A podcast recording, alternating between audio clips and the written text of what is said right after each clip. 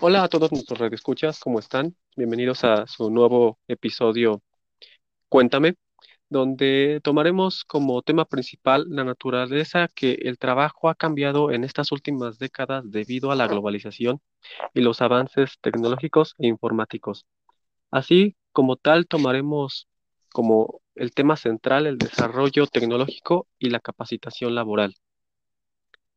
Para comenzar, tenemos que tener la contextualización de que la globalización ha invadido de forma casi salvaje todas las culturas, en especial de las que gozan de un ingreso tecnológico e informativo más favorable. El acceso a las realidades, pues, son de cierta forma donde afectan en alguna medida en cuanto al conocimiento de estas posibilidades que el hombre ha tenido como paso a la sociedad, ¿no?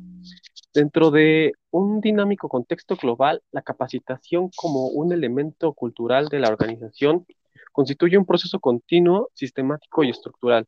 Esto tenemos que tenerlo bien presente. ¿Por qué? Porque esto es una organización que la misma innovación ha constituido de un factor de la misma, de la misma complejidad que impulsa estos mismos procesos de, de información para esta organización.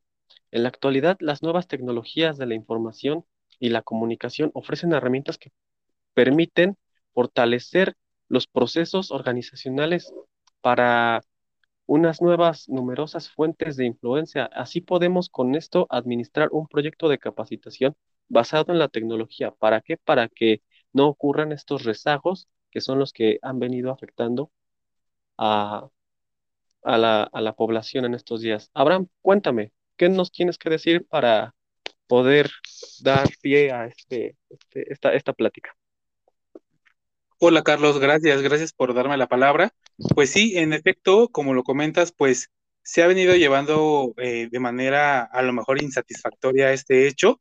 Es importante eh, recalcar que en África y en la parte de Medio Oriente, bueno, pues de forma general el tema del empleo y eh, con base a esta capacitación laboral ha estado un tanto desatendido, que con el paso de los años se ha convertido en un problema que pues se requieren soluciones rápidas y eficaces misma que han, eh, pues se ha venido postergando, ¿no? A, a, pesar de ser un asunto crucial para el desarrollo económico y social, pues de cualquier nación, pero en este tema estaremos involucrando más a lo que es África y la parte del Medio Oriente.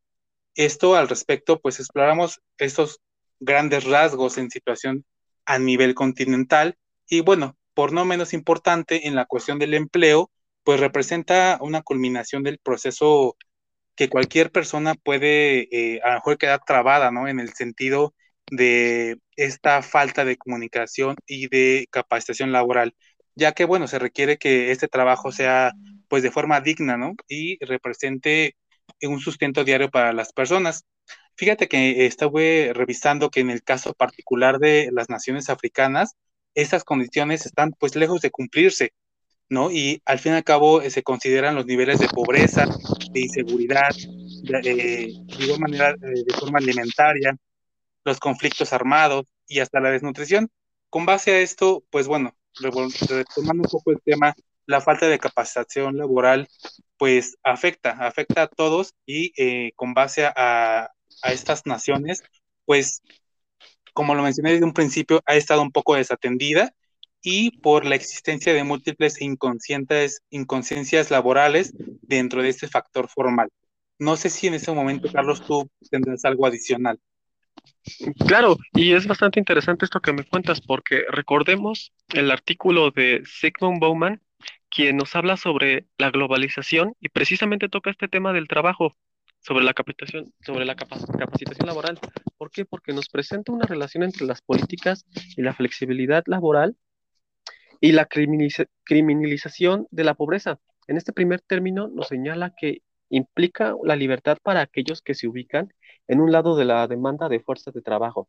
O sea que nos dan un reverso absoluto de inestabilidad del lado de los mismos que ofrecen los trabajos.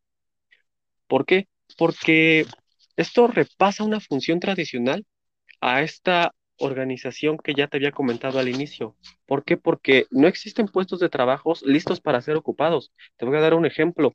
Las prisiones eh, se presentan como una alternativa pues para el mismo empleo. ¿Por qué? Porque esto neutraliza o deshace esta parte de la población. Pero si te das cuenta, al utilizar a, a estas personas, le quitas el trabajo a personas que lo necesitan. Ellos como tal tienen una, pues una, una responsabilidad, ¿no? Una, una, una, una condena que pagar. En lugar de disciplinar estos trabajos, pues simplemente condenas a los castigados a hacer estos trabajos, cual no tiene sentido. Por eso te decía que esto debe de, de ser, pues, regulado, ¿no? Em, además, sostiene que en estos motivos eh, la sociedad tiene una brecha, ¿no? ¿Por qué? Porque Bowman nos dice que el objetivo de abordar es una es un concepto, ¿no? Denominado por la globalización. Esto me recuerda a, un autor, un, periodista, y me gustaría que, que, que tocáramos este, este, tema para poder dar una, una conclusión sobre, sobre este tema. Sí, Carlos, de hecho, eh, concuerdo contigo con el autor que se llama Andrés Oppenheimer.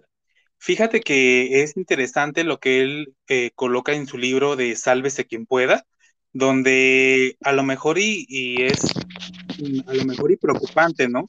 Porque si de por sí hace falta eh, esta forma de capacitación, el autor nos menciona en su libro que la forma eh, automa de automatización está afectando los empleos actuales, con decirte que esta, este autor nos menciona que hasta los mismos doctores van a poder, ser eh, reemplazados por eh, lo que es máquinas, por lo que son robots, ¿no? De hecho, hace mucho énfasis en, en, en la parte de, de, Japón y China, donde ya están utilizando estos tipos de robots que hasta ya te dan el servicio en un hotel, por ejemplo, ¿no? Entonces, claro. sí es como de manera preocupante el que, aparte de la falta de capacitación laboral, estén implementando la parte de, la automatización que claro, afectará a demasiados trabajadores que no estén especializados como algunos profesionistas de manera actual. Y que claro, como lo menciona su libro, el 47% de esos empleos serán reemplazados por máquinas. Y creo que ya estamos en esa era en donde poco a poco se va eh, haciendo este cambio, ¿no? Igual Oppenheimer se ocupa también de su profesión y bueno, una forma en la que él nos indica o nos explica cambiará los trabajos hasta de dermatólogos, cirujanos, abogados, contadores, hasta de, hasta de vendedores de seguros, ¿no? Y claro que es importante la educación y, bueno, eh, trabajar en esto. No sé si tú hasta el momento tengas un dato diferente o algo crucial. No, todo lo contrario, me parece bastante interesante esto que mencionas, porque ahora que mencionas a Oppenheimer, es exactamente quien tenía en mente cuando, cuando te comentaba. En su libro de Crear o Morir, la esperanza de América Latina y las cinco claves de la innovación, nos muestra los inicios de, de esto precisamente. ¿Por qué? Porque su libro lo dice, crear o morir. Aquí recordamos que, pues, como tal, Oppenheimer no es este, no es un filósofo, es, es, es ni un investigador, es es un periodista. Obviamente su función es investigar, pero lo que él nos cuenta es sus experiencias, sus viajes, como cuando viajó a Silicon Valley donde prácticamente es, es, un lugar donde hay demasiado genio, ¿no? Entonces, esta, este lugar pues, prácticamente es, es, el centro de la innovación. ¿Por qué? Porque es prácticamente esto, esta parte de la globalización a la que llamamos pues evolución, ¿no? Vamos evolucionando, vamos encontrando pues otras maneras, ¿no? En la que podemos tener una mejor calidad de vida. Pero es muy importante esto que mencionas en su otro libro de Sálvese quien pueda. Es muy preocupante. ¿Por qué? Porque a mí de lo que me llamaba la atención es sobre en este aspecto de, de la educación, ¿no? ¿Cómo vamos a, aprender en un futuro, ¿no? Como tal, el libro también nos menciona que eh, sí se requiere como tal la presencia y, humana, ¿no? ¿Por qué? Pues por la experiencia, por los consejos, por digamos, ¿no? El factor humano. Pero es bastante complejo imaginarse qué pasará después, ¿no? Eso es lo que nos deja, qué vamos a hacer después. ¿Por qué? Porque la conclusión del libro de Crear o Morir es esa. O creas o mueres. Y la de sálvese quien pueda es, te capacitas o no tienes trabajo. Entonces, creo que vamos exactamente para el mismo punto porque este proyecto en realidad es en cierto punto explotado, ¿no? Para conseguir lo que nos hace felices y lo que es bueno para, para nosotros, ¿no? Pero provoca una desigualdad. Esto es lo que, lo que nos queremos quedarnos, una desigualdad, una brecha bastante grande. Entonces, podría ser esa, es, podría decirte que esa es mi conclusión, ¿no? Crea una Claro, demasiado grande. ¿Tú, tú qué me claro. puedes Y creo ya que decir para poder cerrar?